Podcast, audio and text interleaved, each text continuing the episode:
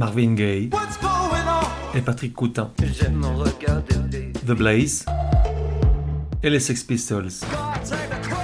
Et Nina Simone, Jungle, Viagra Boys, Karen Dalton, Bertrand Belin, Guadaltejaz, Prince, Les Stones, Arcade Fire, Edith Piaf, John Barry, Balthazar, Les Stooges, Toy, Fetoumac. Bref, tout un tas de vieilles gloires, de futures étoiles et d'illustres inconnus. Au-delà des genres et des époques, la voix des sillons, une autre façon d'écouter la musique.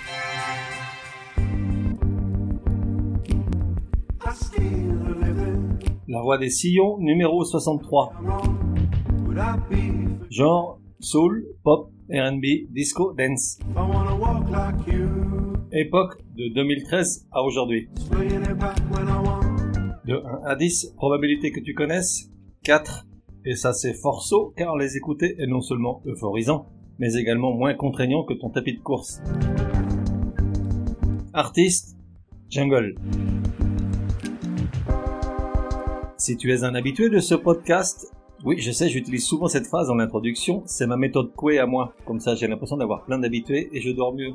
Bref, je disais donc, si tu viens souvent par ici, peut-être te souviens-tu de l'épisode consacré à Linda Perrax, le numéro 28, publié le 30 décembre dernier. En fait, je suis pas que idiot, je sais bien que tu t'en souviens pas, vu que c'est de loin la chronique la moins écoutée de toutes. Et Elvis met témoin que ça me fait mal au fondement. Sache que tu fais erreur, car ce n'est pas parce que tu ne connais pas l'artiste du jour que tu vas t'ennuyer à écouter son parcours. Et là, concrètement, l'histoire de cette arracheuse de dents californienne, chanteuse hippie dans ses jeunes années et depuis lors détentrice du record du monde dans la catégorie temps écoulé entre deux albums, 44 ans. Son histoire donc est passionnante. Bref, je m'éloigne, je sais ce que je voulais dire, c'est qu'en intro de cet épisode-là, je parlais d'un gars qui s'appelle Buckethead, guitariste prolifique s'il en est, lui, avec ses 319 albums publiés en 26 ans, et dont la particularité est de se produire sur scène coiffé d'un carton d'aile de poulet KFC vide. Du coup, on ne voit pas son visage, et il rejoint ainsi tous ces artistes qui ne laissent à personne le soin de savoir à quoi il ressemble. Les premiers à en avoir fait une marque de fabrique, ce sont les membres des Residents, ce collectif d'artistes américains surtout connu pendant les années 70, et dont la tête était enveloppée d'un énorme œil. Puis on a également eu Kiss et leur maquillage outrancier, Sia, la chanteuse australienne et sa perruque à l'envers, Gorillaz, directement remplacés par des avatars virtuels, Daft Punk et leur casque rutilant, et plein d'autres plus ou moins connus. Et puis, il y a ceux qui directement n'apparaissent jamais dans leurs clips et se font remplacer par des figurants, comédiens, danseurs, etc., etc. C'est le cas par exemple de The Blaze en France et de Jungle en Angleterre. The Blaze, j'y reviendrai, lorsqu'ils daigneront nous gratifier d'un second album, 4 ans ont passé déjà depuis leur premier Dance Hall, et il est grand temps qu'ils remuent leur popotin. Et donc centrons-nous sur Jungle, ce duo de DJ londoniens qui ne veut pas être associé visuellement à leur musique, afin de ne pas déformer ou altérer les sentiments de félicité et volupté qu'elle provoque. À leur place, dans toutes les vidéos disponibles, ils confient cette tâche à des danseurs et danseuses élastiques, presque liquides, dont ils se meuvent avec cette grâce et cette vénusté propre aux battleurs et saltimbanques du XXIe siècle. Jungle, qui depuis ses premiers pas en 2013 s'est fixé comme objectif de te filer la banane et de te faire perdre du poids, en t'invitant à remettre les fesses au son d'une musique d'une rare élégance pour ce genre de sonorité. Jungle, les Montignac de la soul, les Weight Watchers de la R&B, les Ducan de la dance, les Atkins de la disco. Tu écoutes leurs trois albums, en une heure tu perds 5 kilos et jamais tu les reprends à les écouter régulièrement. Petit extrait pour te mettre en jambe, monte le son et range-toi sur le bas-côté si tu conduis. Happy Man.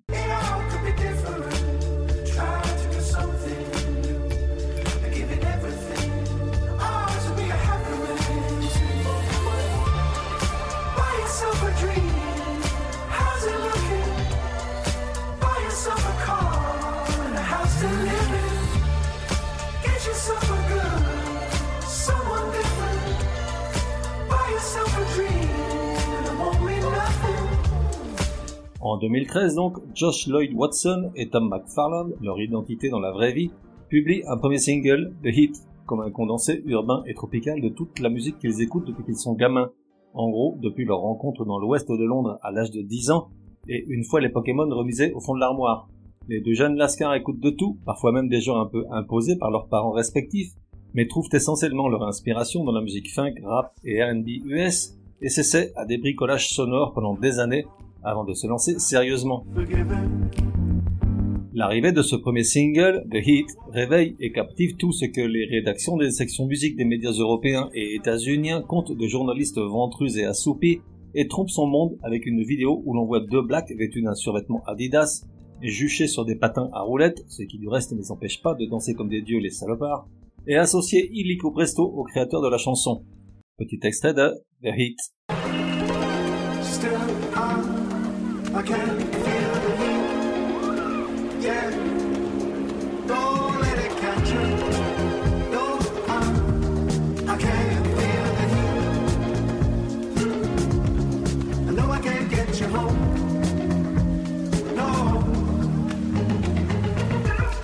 La tromperie continue un an durant, avec la sortie d'un premier album qui porte leur nom, Jungle, et qui contient une douzaine de titres avec un groove chaud et bouillonnant, entre la disco tonitruante de Daft Punk et la pop soul de Jamiroquai.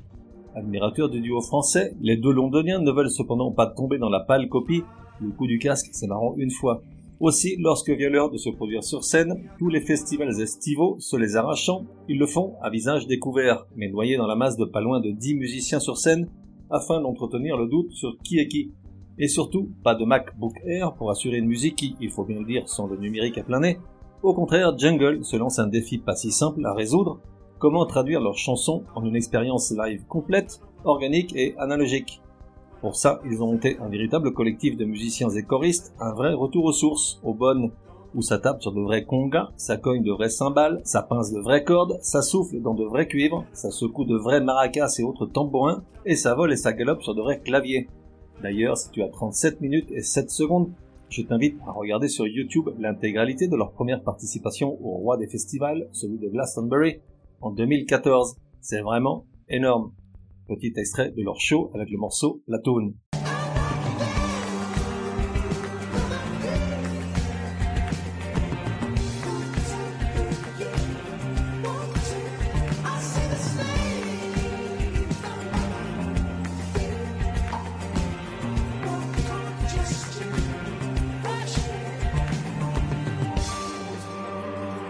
Et puisqu'on est là pour dandiner du luck, voici l'autre gros morceau de l'album, celui qui me ferait presque oublier que je ne suis qu'un tronc, un pilier de béton, Time.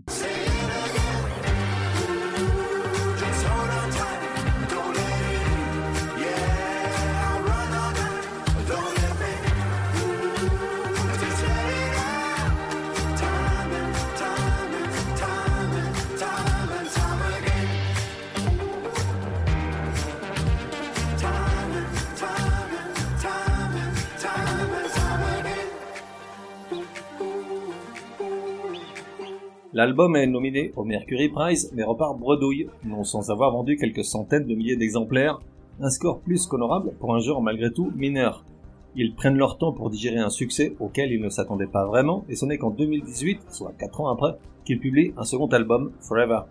À noter que dans leur souhait de préserver leur musique de toute tentation de coller des visages dessus, leurs trois disques, jusqu'à aujourd'hui, ont également le même visuel d'une grande sobriété, le même mot jungle apparaissant sur un fond de couleurs différentes d'une pochette à l'autre. La recette de ce second opus est la même, du groove gay et élégant, d'excellents arrangements et une communication parfaite autour du mystère pourtant levé lors de dizaines de concerts donnés. Voici un petit montage de 4 des 13 titres contenus sur Forever, dans l'ordre House in LA, Casio, Cherry et Heavy California.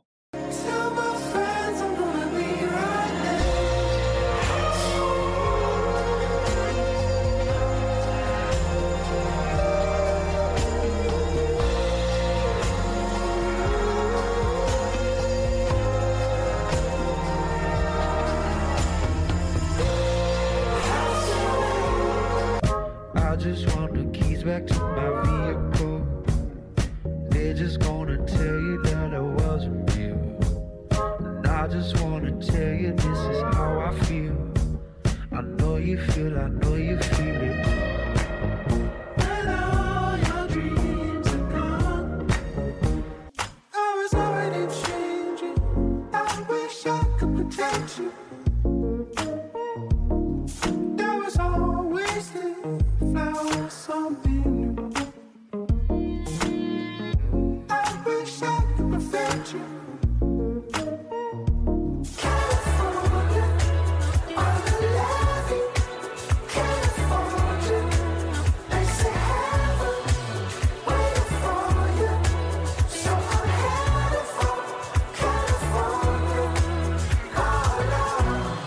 Jungle, eux, m'écoutent, et avec Loving in Stereo, on passe de la soul chaude et sensuelle des deux premiers disques, à de la dance et du disco décomplexé, à la mode Daft Punk, il faut bien reconnaître, car on parle de deux duos qui partagent cette même envie de nous faire danser. Jungle ne se prend pas la tête, même si parfois dans les interviews, il se lance dans, à mon sens, d'inutiles justifications quant à la genèse et l'ambiance du disque, et tente de donner de l'épaisseur à leur production, alors que le but avoué n'est autre que celui d'offrir une douzaine de chansons estivales, même quand on se gèle les bonbons.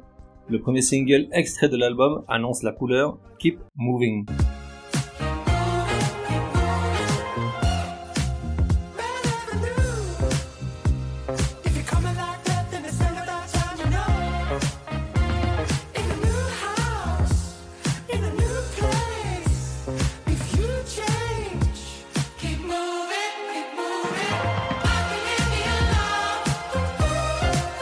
Avec Loving in Stereo, c'est Back to the 70s au royaume de Donna Summer et consort à paillettes. Keep Moving est un choix délibéré de se défaire des affres de la pandémie, une célébration de la vie sur fond de disco pop exubérante.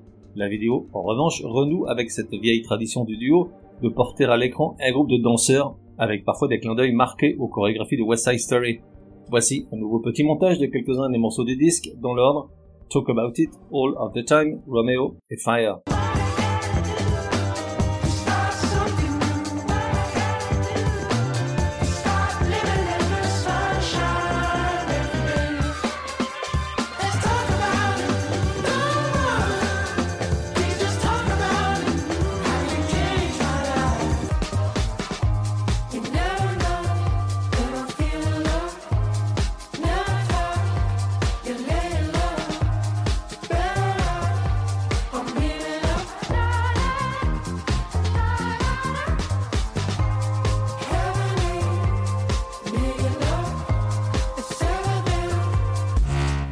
Look at you, you like a cube of sugar in a pool of water that you will dissolve.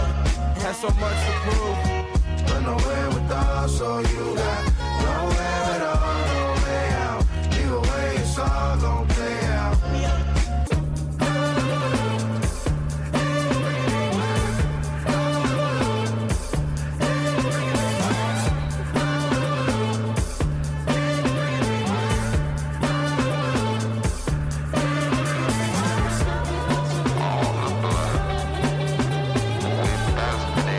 Curieusement, au milieu de toute cette disco du meilleur effet, compte tenu qu'en principe je déteste ce genre de musique, on trouve une chanson qui dénote par ses sonorités presque rock, incongrues, Truth.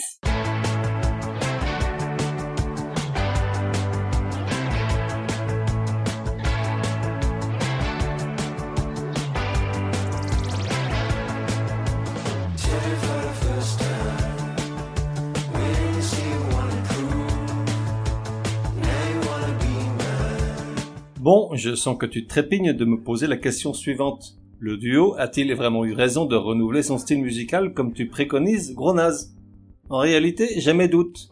Pour s'en assurer, il suffit d'observer un indicateur qui ne ment pas, le nombre de views sur YouTube de tous ces morceaux qu'on vient d'entendre. Si les chansons phares des deux premiers disques tournent autour de 10 à 30 millions, Casio grimpant même à 76, force est de reconnaître que Loving in Stereo reste loin de ces chiffres. Keep Moving peine à arriver à 7 millions, Quant aux autres morceaux, ils restent scotchés sous les 2 millions, une misère. Alors, se renouveler oui, encore faut-il que ce soit pour mieux. Ils auraient probablement mieux fait de ne pas m'écouter, c'est ballot. Et voilà, c'est fini pour Jungle. Si tu ne m'as pas attendu pour découvrir le duo, tu as dû te rendre compte que j'ai gardé le meilleur pour la fin. Le morceau Buzzy Earning, tiré de leur premier album, la chanson qui me les a fait aimer dès la première écoute à l'époque. Je la mets après chaque déjeuner à rallonge, je garde la ligne. Buzzy Earning, canon. On se retrouve dans un prochain numéro de La Voix des Sillons. En attendant, café et à la messe.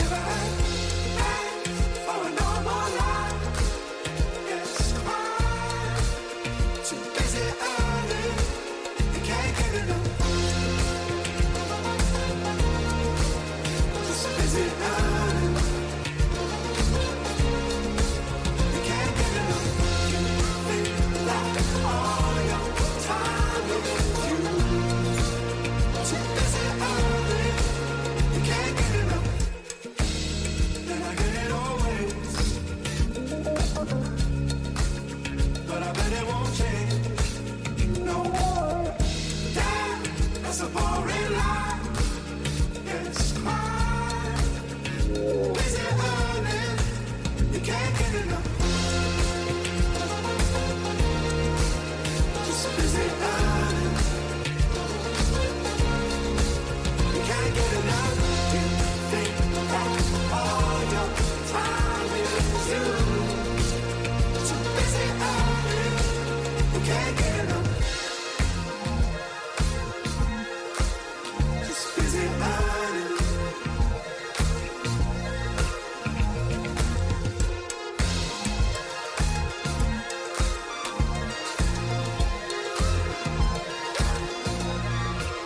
can't get